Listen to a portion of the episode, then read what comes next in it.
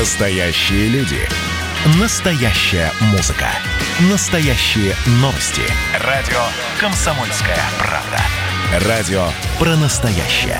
97,2 FM.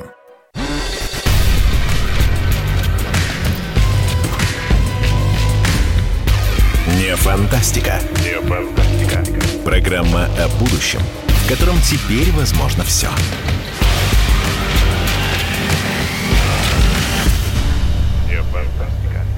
Добрый день, дорогие друзья. 31 августа, понедельник в студии Владимир Торин. Программа «Не фантастика». Программа о том, как нереальное сегодня превращается в наше реальное завтра. Программа о нашем будущем, в котором теперь возможно все. Программа о нашем будущем, которое мы заслужили. Слава Богу! 31 августа. Этот август, который мы 1 августа мы рассуждали о нем с политиками, журналистами, писателями, филологами, футурологами, и все говорили о том, что август будет очень жаркий и очень непростой, и действительно так и случилось. Тут тебе и ситуация в Башкирии с этим Шиханом, Беларусь каждый день просто со всех утюгов уже, дай бог, чтобы Александр Григорьевич уже спокойно отпраздновал день рождения свое. У нас другая проблема. Завтра 1 сентября, начало нового учебного года. Шесть с половиной миллионов наших детей пойдут в школу. Пойдут в школу. Вот я читаю, читаю Инстаграм Ивана Урганта. Вот он пишет, дети идут в школу, никто не понимает, надолго ли. Все мы, с одной стороны, хотим же их отправить в объятия сверстников, а с другой волнуемся, как бы они не заразили при этом нашу бабушку вирусом. Вот так вот беспокоится Иван. Иван, сегодня мы расскажем всю правду. Сегодня мы выясним, как будут учиться наши дети, что их ждет в школе. Для этого мы подобрали совершенно невероятных, очень опытных и интересных гостей. Но вначале я бы хотел, э, если можно, включите нам справку. Справку о правилах нового учебного года, который начинается прямо завтра. Справка. Учебный год начнется как обычно. 1 сентября дети идут с рюкзаками в школы. Было решено, что эпидемиологическая обстановка в стране позволяет учиться очно и не переходить на онлайн-обучение. А вот проводить ли линейки решают сами школы и руководство конкретного региона. Например, в Москве от праздничных мероприятий решили все же отказаться. К работе школ теперь есть определенные требования. Усиленная дезинфекция, при входе ученикам и учителям будут измерять температуру, перемещения внутри школы будут ограничены. Уроки будут организованы организованы в одном классе. Переходить из одного класса в другой учащиеся смогут только по мере необходимости. Например, если для проведения занятия нужен специализированный кабинет. Это уроки по химии, физике или технологии. Также с определенными ограничениями будут работать школьные столовые. Повара – единственные сотрудники образовательного учреждения, которые обязаны носить маски и перчатки. Ученикам не нужно будет носить маски в обязательном порядке. Учителя тоже могут не носить маски в классе, а вот на переменах или в то время, когда педагог встречает приходящих в школу или провожает их после уроков, желательно маску надеть. Школы обязали дополнительно разработать посещение столовых и расписание факультативных занятий так, чтобы избежать скопления народа. Вот такой, вот такой вот непростой новый учебный год предстоит нашим детям. У нас, у нас в гостях Александр Аронович Рывкин, заслуженный учитель Российской Федерации, кандидат исторических наук, директор Центра образования номер 1811 Измайлова. Александр Аронович, здравствуйте. Добрый день. Здравствуйте. Ну скажите, как вам, как вам новый учебный год? Справятся учителя вообще с этим вот, вот э, постпандемическим или пандемическим вот этим образованием с 1 сентября? А, ну, я скажу так, что ну, реально э, учителя готовы к тому, чтобы э, начать так, как это э, было все предшествующие их 1 сентября – начать работать и настроить, судя по всему, тот, который я вижу, достаточно такой оптимистично, настраивает на оптимистичный лад. Ну, спор был, я помню, про эти маски. Тут целый Путин уже вмешался, защищал э, учителей, чтобы они не носили маски. Как вы вообще относитесь к тому, чтобы учителя вели э, уроки в масках или не в масках? Как правильнее? Нет, ре- реально я считаю, что в масках, конечно. Другой вопрос, что можно и нужно, э, ну, рекомендовать, учитель должен сам понимать, где э, должна быть маска во время урока, а где ее не должно быть. Скажем, у доски, когда он что-то объясняет, какой-то новый материал или вообще обращаются. Потому что, вы понимаете, через маску говорить весьма неудобно. Вот. Поэтому, да, будут снимать. Но там, где скопление учителя, учителя обступают воспитанники, да, нужно делать все, чтобы маска была на лице. Особенно учителей старшего поколения. Понятно. Вот. Мы пристали тут накануне программы к директору Департамента государственной политики и управления в сфере общего образования Министерства просвещения Евгению Семченко. Вот что он нам сказал все меры, на которые вынуждены идти и система образования, и система здравоохранения, мы на ней идем не потому, что кому-то скучно, кому-то делать нечего. Кто-то пришел вот на работу и придумал, как усложнить жизнь всей стране. Нет, конечно, мы же все взрослые, разумные люди. Наша задача максимально, не только в этой конкретной ситуации, а вообще, что называется, по жизни, обеспечить комфортные, благоприятные, правильные условия для подрастающего поколения в целом. И в каждой конкретной ситуации мы должны действовать, исходя из интересов детей. Вот так вот говорит Евгений Семченко, директор Департамента государственной политики и управления в сфере общего образования Министерства просвещения. Александр Аронович, скажите, а нет ли такого вот, вы, вы как человек, который уже много лет преподает, вот и видит, что происходит сейчас, нет ли какого-то массового оттока детей из школы? Может быть, родители хотят их забрать домой или каким-то образом э, придумывать образование на дому или как-то в отрыве от школы? И возможно ли такое? Ну вот у нас очень большой комплекс, один из самых больших в Москве. 6 тысяч, э, 4,5, почти 4,5 тысячи э, школьников. И в этом смысле, э, конечно же, э, мы опросили всех родителей по этому поводу, и у нас, я бы сказал, ну, очень незначительный отток. Ну, на сред... где-то в районе двух-трех человек на школу 800 человек. Вот есть заявление родителей на то, чтобы они просили, они просят, чтобы их дети занимались дистанционно. Ну, то есть все-таки такие есть? Такие есть, но их очень и очень немного. Просто смотрите, в апреле 2020 года словосочетание «дистанционное обучение» достигло в поисковиках абсолютного пика. Его набирали 5 миллионов раз. То есть у нас 6,5 школьников, да, 6,5 миллионов школьников да, пойдут э, в первый, не в первый класс, да, а вообще да. в школу. И 5 миллионов раз набирали фразу «дистанционное обучение». То есть люди все-таки пытались как-то взвешивать и решать, как быть. И я так понимаю, что вы, э, как и многие сторонники вот старой школы, говорите о том, что лучше все-таки, несмотря ни на что, обучаться очно.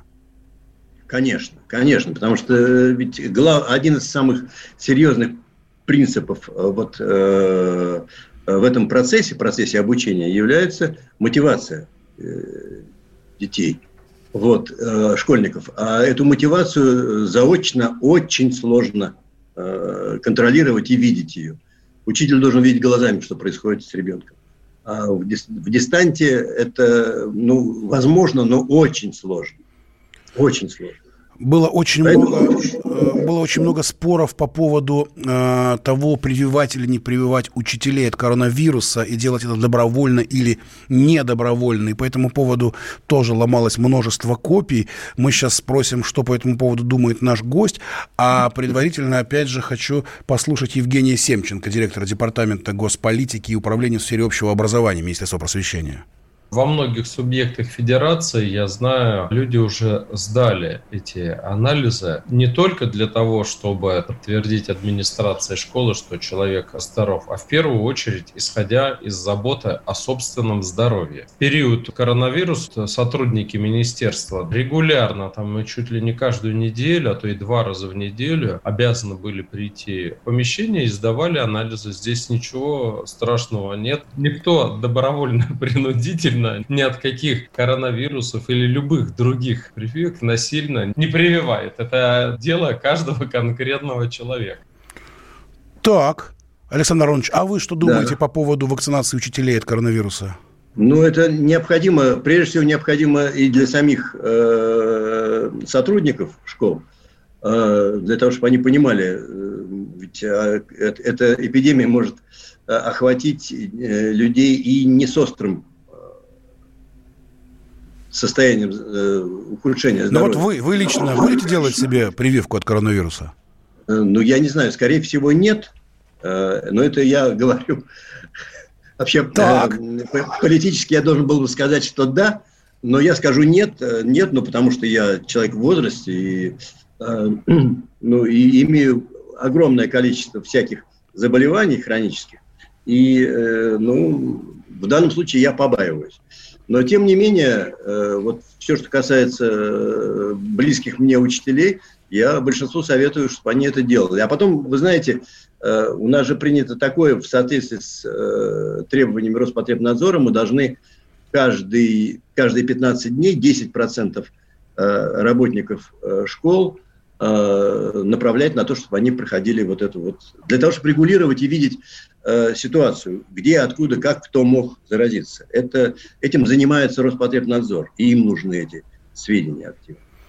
Александр Аронович Рывкин, заслуженный учитель Российской Федерации, кандидат исторических наук, директор Центра образования номер 1811 Измайлова в нашем эфире. Мы прервемся ровно на две минуты на рекламу и продолжим обсуждать завтрашний день, 1 сентября, с российскими учителями в программе «Не фантастики», в программе о том, как нереальное сегодня превращается в наше реальное завтра.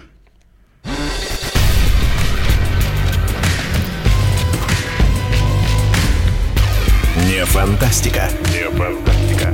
Программа о будущем, в котором теперь возможно все.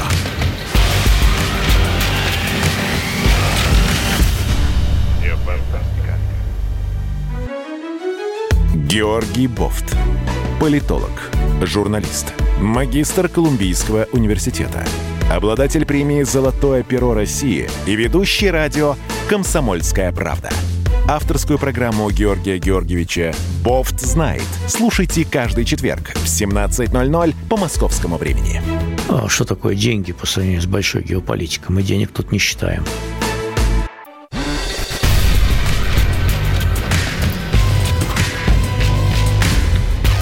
Не фантастика. Не фантастика. Программа о будущем, в котором теперь возможно все.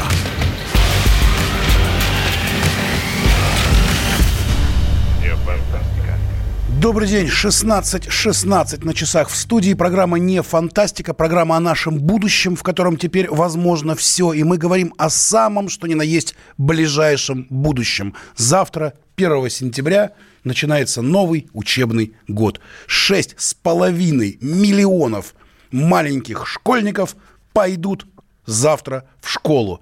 Что их ждет в период пандемии, в период вот всего вот этого кошмара – маски, не маски. Что делать? С нами на связи Александр Аронович Рывкин, заслуженный учитель Российской Федерации, кандидат исторических наук, директор Центра образования номер 1811 Измайлова.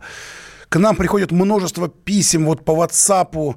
Записывайте номер плюс 7 967 200 ровно 9702 плюс 7 967 200 ровно 9702.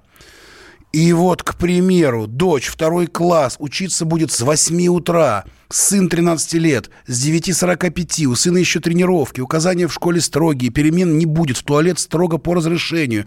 Если в классе кто-то заболел, даже ОРВИ, то весь класс на дистанционном обучении. Пропускать школу нельзя ни дня, иначе только со справкой. Вот к чему вся эта дичь? Зачем это все делать? Пусть будут на дистанционном обучении до декабря, раз так все боятся. Зачем это нужно? Спрашивает из 58-го региона. Александр Аронович.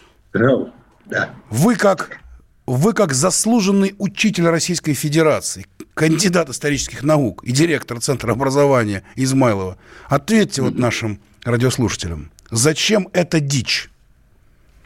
Ну, это дичь на самом деле для того, чтобы э, прежде всего обеспечить безопасность детей, безопасность э, учителей и родителей этих самых детей – реально, если мы это делать не будем, э, то мы попадем в ситуацию, ну, очень похожую на то, что происходит в ряде стран э, на всех континентах практически. Вот. То есть усиливается эпидемия, и в результате начинают страдать и умирать люди. Чего нельзя допустить? Вот я как маме ответил. Я понимаю, что есть сложность, но эту сложность, ее собственную сложность для того, чтобы, э, так сказать, отправлять детей в школу в разное время. Значит, э, безусловно, нужно придумать, но для этого надо войти в контакт со школой. И я думаю, что школа что-то в этом смысле придумает, безусловно. Ну вот э, Министерство просвещения считает, что Россия на сегодня справилась с дистанционным обучением лучше других стран. Вы поддерживаете такую точку зрения? Ну, э, на самом деле, э, только отчасти. Поскольку, поскольку, э, да, справилась, но вот результаты, анализ э, результатов об, обученности детей показывает, что несколько, ну, скажем, не очень сильно, но тем не менее, э, качество образования э, субъективно оцен, оцененное и независимо оцененное э, несколько понизилось.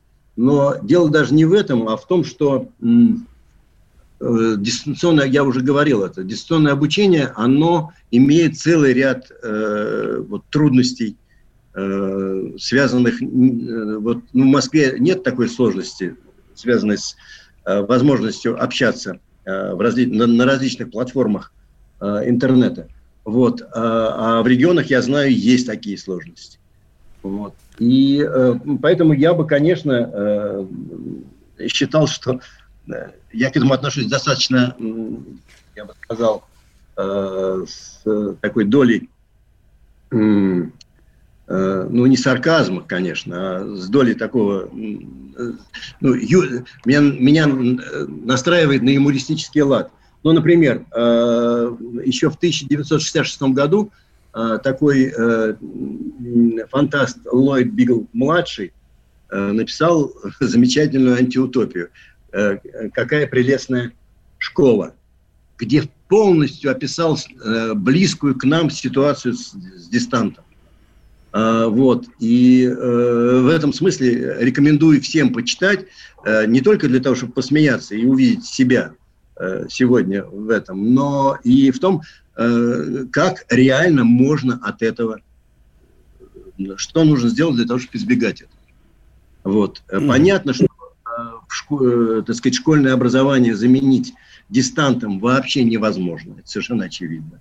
Но то, что его использовать необходимо, да, есть целый ряд вариантов. И мы, кстати, об этом на, на этот счет э, задумывались и э, пришли к выводу, что какие-то вещи, какие-то э, темы в тех или иных э, предметах обучения мы можем вывести на дистант заранее. Ну, скажем, э, решить вопрос о сокращении недели и давать возможность классам там, э, или параллелям один день в неделю проводить дистант. А кто принимает такое решение? Кто вот может принять решение, что, например, сократить? Вот, вот на, сегодня, на сегодняшний день да, на сегодняшний день, э, сказал вот представитель Министерства просвещения, э, на сегодняшний день это прерогатива школы.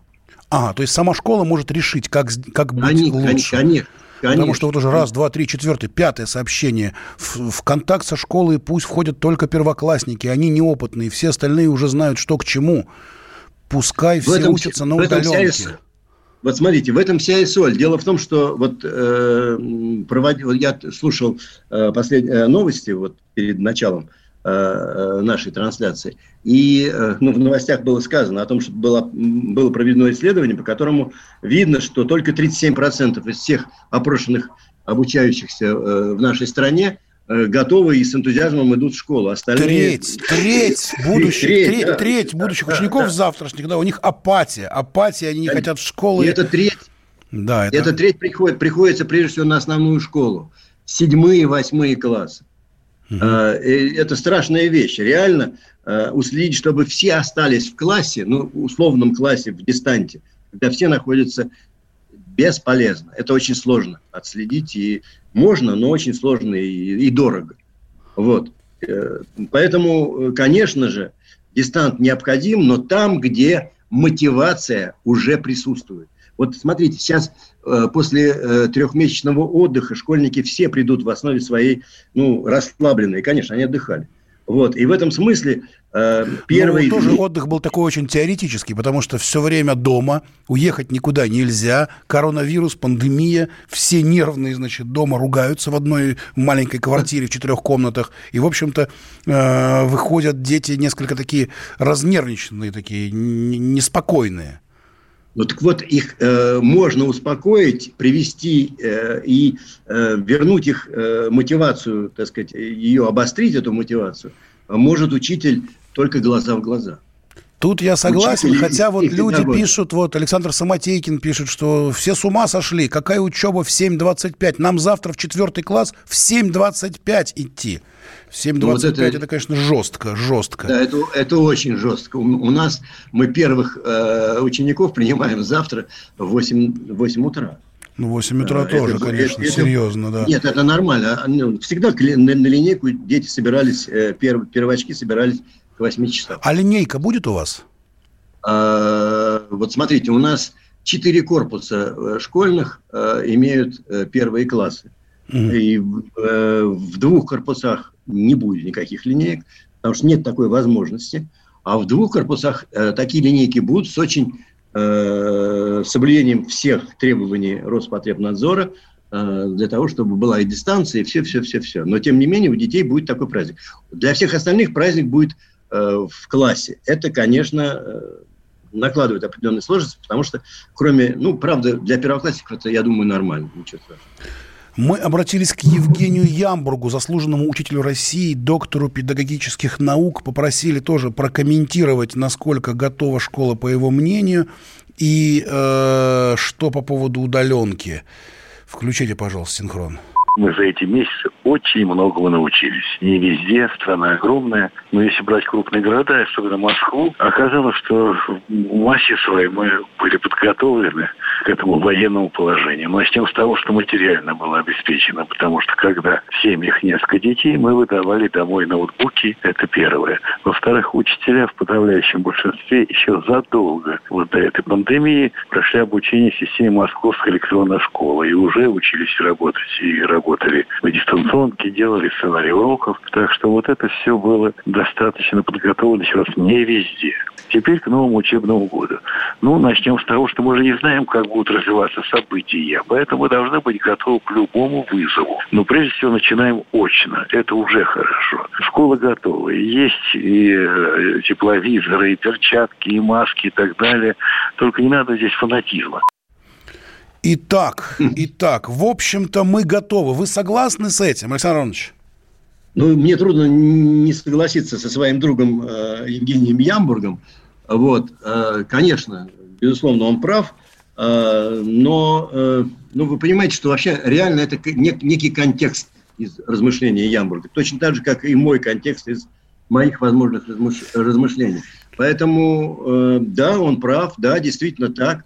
Да, скорее всего, Москва, наверное, здесь э, является лидером из-за того, что э, давно уже в течение двух лет занимается активно вот электронной школой и у нас э, хорошая библиотека. И слава богу, что Москва готова, и, в общем-то, регионы пытаются подтягиваться. Александр Аронович Рывкин, заслуженный учитель Российской Федерации, Евгений Ямбург, заслуженный учитель России, доктор педагогических наук. Встретимся через пять минут в программе «Не фантастика» и продолжим тему.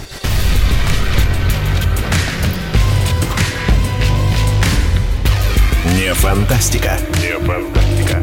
Программа о будущем, в котором теперь возможно все.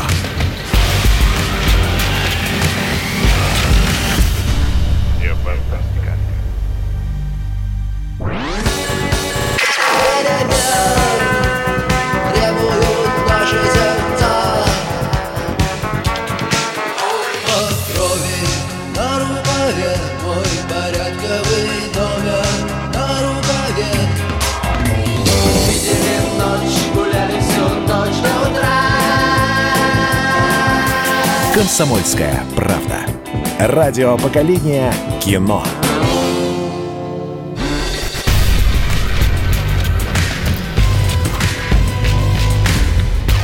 Не фантастика. Не фантастика. Программа о будущем, в котором теперь возможно все.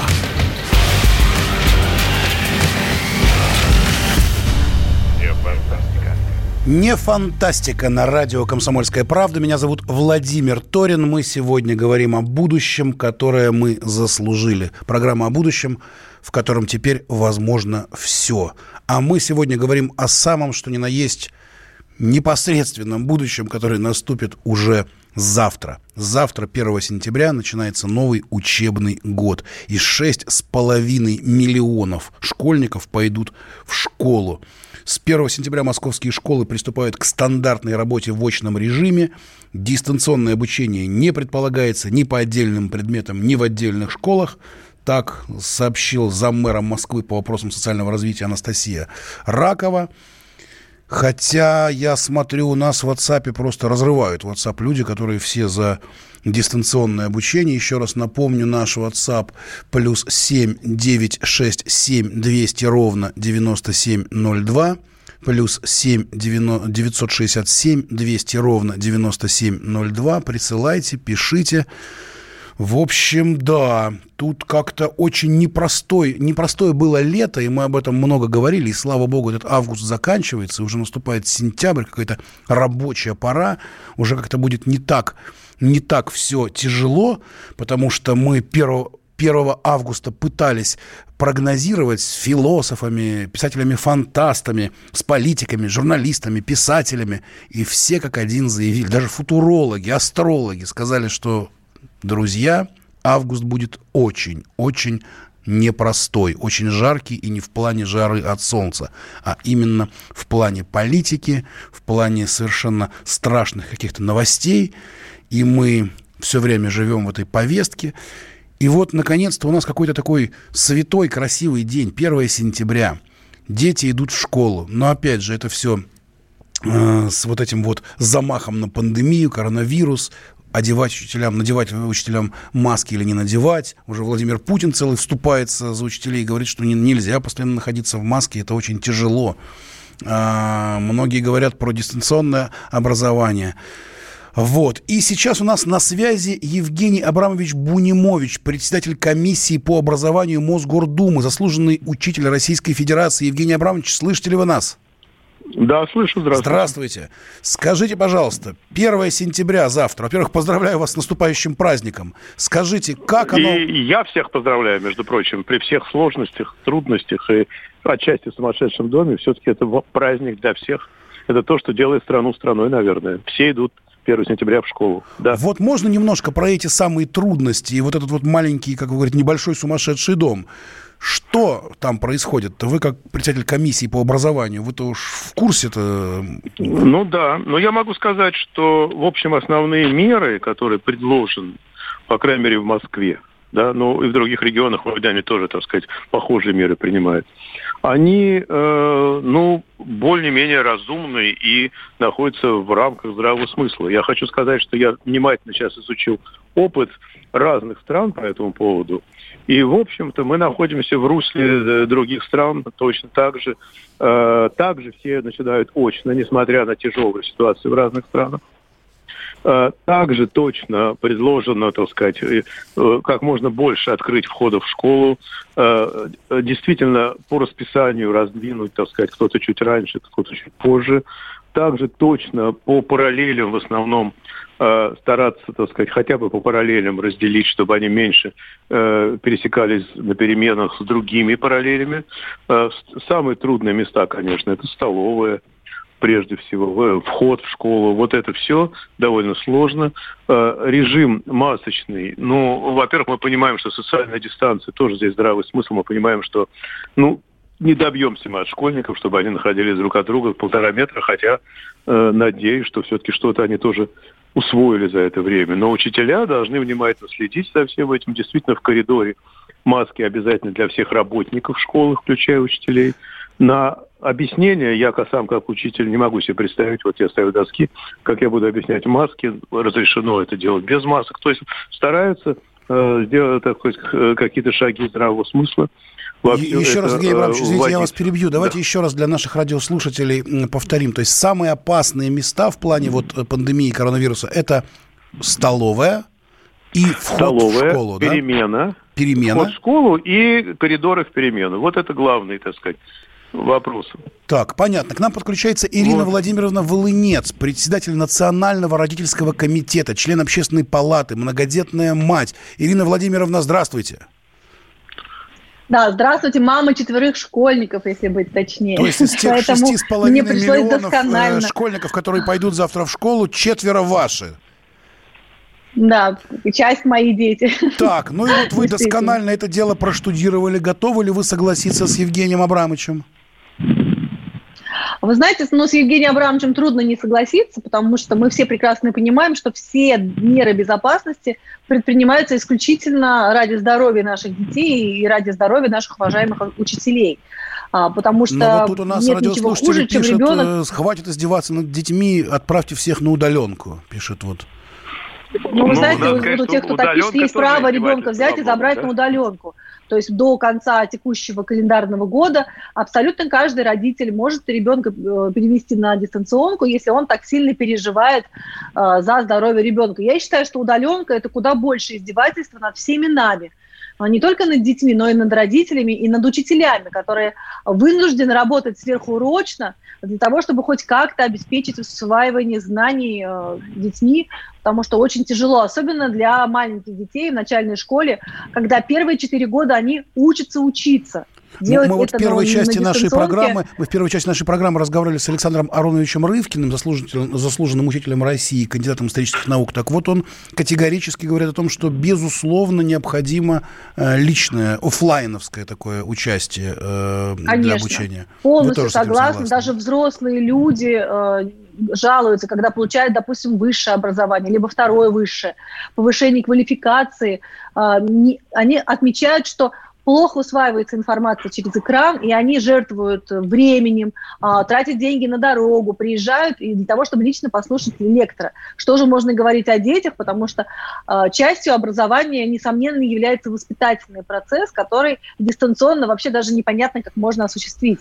А, глядя в глаза, учитель влияет на ребенка не только тем, что он говорит, да, но и своей энергетикой, своим личным присутствием. Плюс давайте вспомним, что школа – это еще и социализация, для наших детей, когда они общаются, взаимодействуют. Это такая вот среда, а, в которой наши дети растут. Ну, общий смысл я понял. А вот, Евгений Абрамович, а как же тогда все-таки вот с этим наработанным опытом э, на карантине, вот э, работа на удаленке, каких-то лекций на ну, удаленке? Ну, вы знаете, он никуда не уйдет. Но я совершенно согласен э, с Ириной о том, что очень правильно то, что школа на самом деле, вот это э, вот несчастье в этом смысле помогло, в том смысле, что школа будет сейчас осмыслять, а вообще зачем она, правда? Если все знания можно получить дистантно, вроде бы, да? Но все-таки нет, все-таки не так. Все-таки вот эта атмосфера общая, вот этого коллектива, атмосфера общей работы, умение учителя не просто, так сказать, рассказать там 20 формул тригонометрии, это, наверное, действительно можно и на экране обнаружить, а вот ввести в это, мотивировать, вот эта мотивация, вот это умение организовывать себя, все это в школе совместная работа, это все очень такая важная и серьезная история, но были у нас люди, которые говорили, что вообще нужно вообще запретить все смартфоны и планшеты, чтобы дети не пользовались. Мы, как люди образования, давно говорили, что это уже невозможно, это часть учебного процесса. Но теперь это почувствовали уже все. В этом смысле я считаю, что Москва при всех, я сам критиковал какие-то особенности московской электронной школы, но оказалось в этом смысле все-таки при всем этом безумии вот этого срочного перехода оказалось все-таки более готовы, чем даже многие, так сказать, европейские страны, которые не имели такого опыта, где учителя не учились, а у нас в Москве они не только учились, но и их мотивировали в это, было дополнительное финансирование для того, чтобы они обучались их, им платили за это, и все-таки что-то было найдено. Конечно, другое, это э, скорее дополнительный момент. Можно использовать на уроке как контроль, можно использовать в домашнем задании, но заменить, конечно, это никак не может, хотя я считаю, что это очень правильная идея о том, что, ну, вот кто хочет оставить ребенка на дистанционном образовании в такой ситуации, когда кто-то, может быть, больше тревожится, может быть, у кого-то в семье такие обстоятельства и так далее, то, что мы идем не путем запрета, а путем предложения. Да, ситуация сложная, она реальная, понимаете, она не высосана из пальца, не придуманная. И вот, да, если кто-то не идет в школу, может работать в дистанционном режиме. Ирина да, но это будут единичные, вот ваши, да, да это будут единичные слушания, а, случаи, потому что наша организация, вот насколько мы взаимодействуем с родителями, еще пока никто не заявил о том, что ребенка своего будет переводить добровольно на дистанционное образование. Ага, вот так вот. Понятно. Но я, я вот как раз хотел услышать этот момент, думала, может быть, вдруг да, много-много много-много школьников не захотело выходить в школу, решили поспать дома, а потом как-то дистанционно поучиться. Итак. Да, детям дорогие, было прикольно первую, вторую неделю. Дорогие наши а радиослушатели, а потом... мы сейчас буквально на две минуты прервемся на рекламу и вернемся опять к этой же проблеме. Завтра 1 сентября, завтра наши с вами дети пойдут в школу как они будут учиться, какой будет этот новый учебный год. Нам рассказывают эксперты, люди, которые сделали все для того, чтобы этот новый учебный год был максимально безопасным и эффективным. Узнаем об этом в программе «Не фантастика» через две минуты.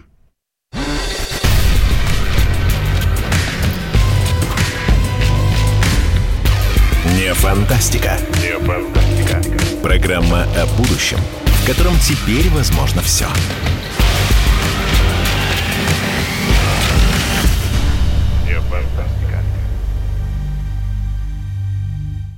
Это называется партисипаторное проектирование. Если сами жители двора будут участвовать в установке этой конкретной лавочки, то по социологическим данным меньше вероятность того, что они нарисуют на ней там слово Аплодирую вам, Эдвард. Ну мы же с вами трезвомыслящие люди.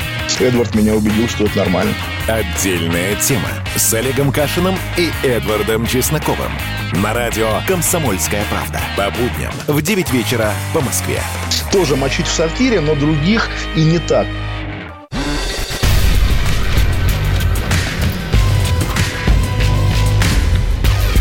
Не фантастика. Не фантастика. Программа о будущем – в котором теперь возможно все.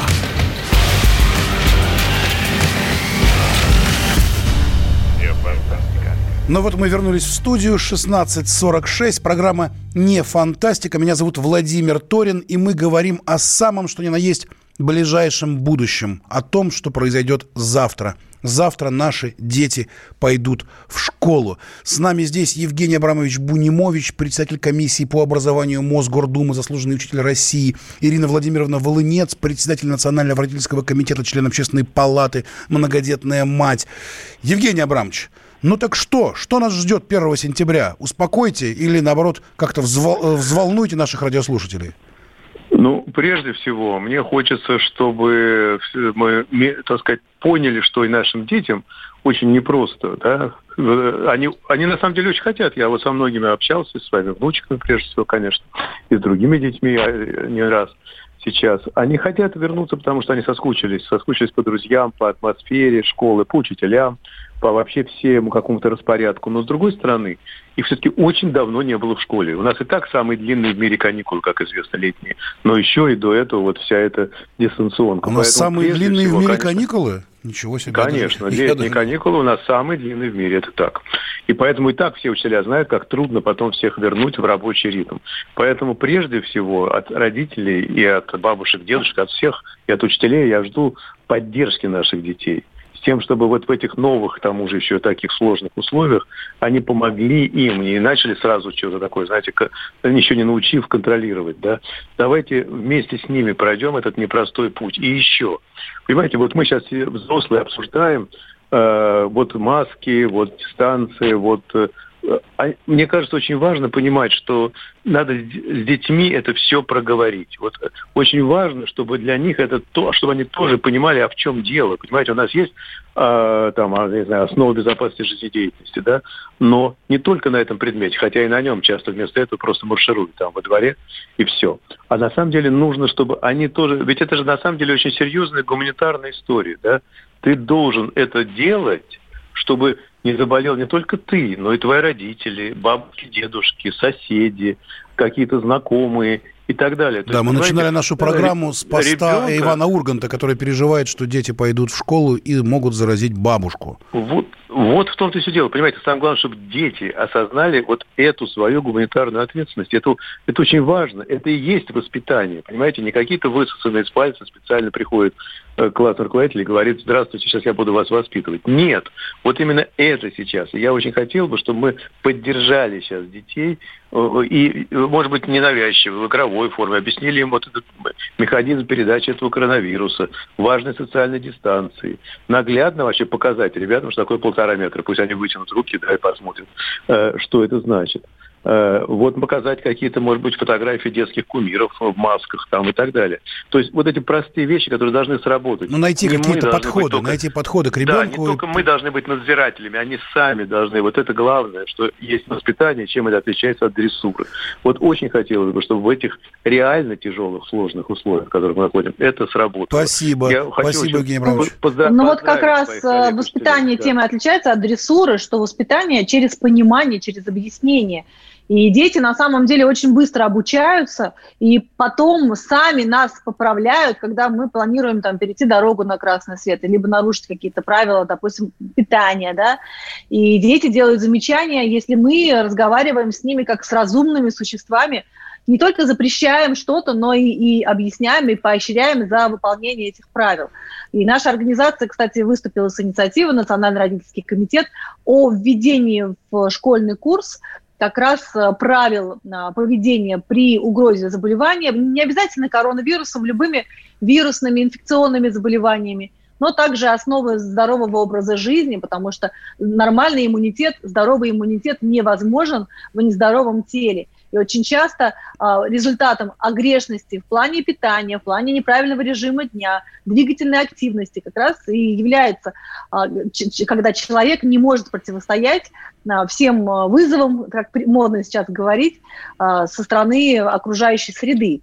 И ребенок, который знает, что в одном стакане Кока-Колы 9 чайных ложек сахара – вряд ли будет э, в себя вливать эту гадость, особенно если это девочка, подросток, которая беспокоится о том, как она выглядит, которая думает о своем весе. Вот так вот неожиданно а еще ребенку... и досталось Кока-Коле. У нас на связи да. Леонид Исакович Звавич, народный учитель России, автор более ста книг и статей по вопросам математики, педагогики и психологии, преподаватель математики в Московской гимназии 1567. Леонид Исакович, здравствуйте. Здравствуйте. Вот пишут наши э, радиослушатели в WhatsApp, что детей будут держать без перемены, безвыходно в классе. Разве это нормально? Почему у нас такие Я крайности? Я не думаю, что это... Может быть, кто-то и будет держать, но об этом не, не было речи. Почему? Они будут выходить, будут отдыхать будут. Мне кажется, что, ну да, мы попали в сложное положение, такого еще не было. Вот у меня это 59 сентября, 1 сентября в этой 59 школе. 1 сентября. Я ее, я ее Мы вас поздравляем с наступающим праздником. Да. Да, вообще поразительно, но, конечно. Поздравляем. Но, э, тем не менее, ну, конечно, надо соблюдать все, что только что было сказано. Но, но не надо из этого устраивать ужас-ужас. Ну, ну что, переживем. Конечно, трудности в том, что все время в одном кабинете нет. Перемены будут, но кабинеты меняться не будут. Он, они будут сидеть в одном и том же кабинете, э, за исключением там химии, физики, физкультуры, ну, некоторых предметов. Вот. Э, к ним будут приходить разные учителя. Конечно, учителям это трудно. Они привыкли к своим кабинетам, к тому, что там есть. Ну, ну будут ходить, ну, ну, что ж поделаешь. Ну, надеюсь, что это скоро кончится. Действительно, мы, мы не виделись со школой полгода. Но уже тогда и маски появились, и вот э, я помню, температуру мерили детям. Так что, ну, ну что, привыкнут, будет у них такое испытание, э, такое воспоминание, которого, я надеюсь, больше не повторится. Я очень надеюсь, что это какой-то изыск природы, и все это будет закончено. Будем на это надеяться, потому что иначе, конечно, все это трудно. Девятые классы не писали вот этого самого ОГЭ, ГИА. Таким образом, они э, к ЕГЭ не будут иметь опыта. Тоже сложности, много сложностей, но над ними надо думать, эти вопросы надо решать. Надо решать как-то и в общем, и в частной форме. Вот мое мнение. Спасибо, Леонид Исакович. Пожалуйста. Ирина Владимировна, вы как председатель Национального родительского комитета, скажите нашим радиослушателям, если вдруг что-то произошло не то в школе, не дай бог там заболел кто-то коронавирусом или еще что случилось, куда родителям звонить, куда бежать, э, как искать правду? Да, но правда в чем, что кто-то заболел и кто в этом виноват. А вообще, если ребенок заболел, то, конечно, сама поликлиника сообщит в школу, и весь класс отправится на карантин. И не исключено, кстати, что в каких-то школах будут приняты такие правила, что весь, вся параллель будет отправлена на карантин. И у нас очень много вопросов. Например, учитель, который взаимодействовал с этим классом, также взаимодействовал со всеми остальными классами. То есть, возможно, и учителей а, в случае, если дети будут заболевать, тоже будут отправлять на режим самоизоляции. И вопрос только в том, как и кто будет их обучать. Ну, очень сложно. То есть, с одной стороны, безопасность, с другой стороны, что, если все это будет продолжаться месяца сами, и в новом э, календарном году тоже, то как вообще все это будет проходить? Поэтому мы э, все искренне надеемся на лучшее, но в случае, допустим, усиления а, вот этого негативного фона по эпидемиологи- эпидемиологическому режиму, а, будем, значит, решать проблемы по мере поступления. Я согласна с коллегой, который сказал, что ну, что делать, будем подстраиваться. По крайней мере, в этих сложных обстоятельствах находятся сейчас абсолютно все родители, абсолютно все дети в нашей стране. Кстати, не исключено, что в разных регионах а, коронавирус будет вести себя по-разному, и меры противодействия ему также могут отличаться. Поэтому если чем больше город – как показывает практика, чем более густонаселенный регион, тем выше вероятность заражения и э, тем строже могут быть эти меры по предотвращению заболеваний. Леонид Исаакович, вы как да. считаете, добавите к этому что-нибудь? Ну, ну что, ну, я единственное могу сказать, в каждом отдельном случае надо решать, надо обращать внимание на мелочи. Вот, например, чтобы у ребенка был свой фломастер, а он не брал его с доски около доски. Было бы и это хорошо. Это мелочь, абсолютная мелочь, но мелочь, имеющая свое значение. Может быть, и еще вот какие-то такие мелочи, мелочи можете подсказать внимание. нашим Нужно, радиослушателям? чтобы они, ну, например, не целовались при встрече в школе. Такое, а, такой обычай а, между девочками очень часто возникает класса это к седьмого. Вот, нужно сказать, что временно нужно прекратить целоваться. Временно прекратить Подождать, целоваться. Конечно, временно, ну, разумеется, временно. Вот. Период охлаждения. Такой небольшой, да. Период да. без целования. Ну, ну что поделать. Да. Таких, знаете, таких очень-очень-очень много мелочей. И все не предскажешь. Но общий вот. ваш настрой, что все-таки вот с завтрашнего дня мы все-таки, э, как это, как, как говорили, переможем, да, переможем и будет ну, хороший учебный год. Мы постараемся. Ирина Владимировна, вы как считаете? Да, я тоже уверена в том, что мы справимся. Очень важен настрой родителей, а, потому что ребенок находится в зоне э, ответственности и в зоне настроения папы и мамы. Если папа, мама а, вот так вот накручивают себя, окружающих, представляете, с каким настроением ребенок пойдет в школу. Спасибо, плохо, Ирина Владимировна. К сожалению, вынужден вас прервать. Итак, с 1 сентября, завтрашнего дня, все будет хорошо. Пожалуйста, не накручивайте себя и детей, дорогие родители. А мы встретимся с вами буквально уже 4 сентября в программе «Не фантастика».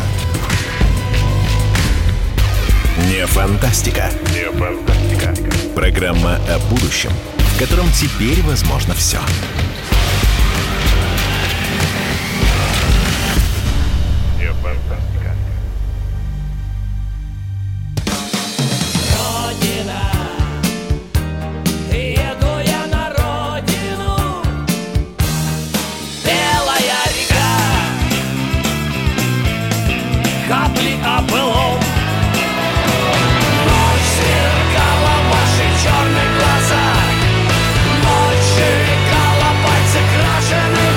«Комсомольская правда». Радио поколения ДДТ».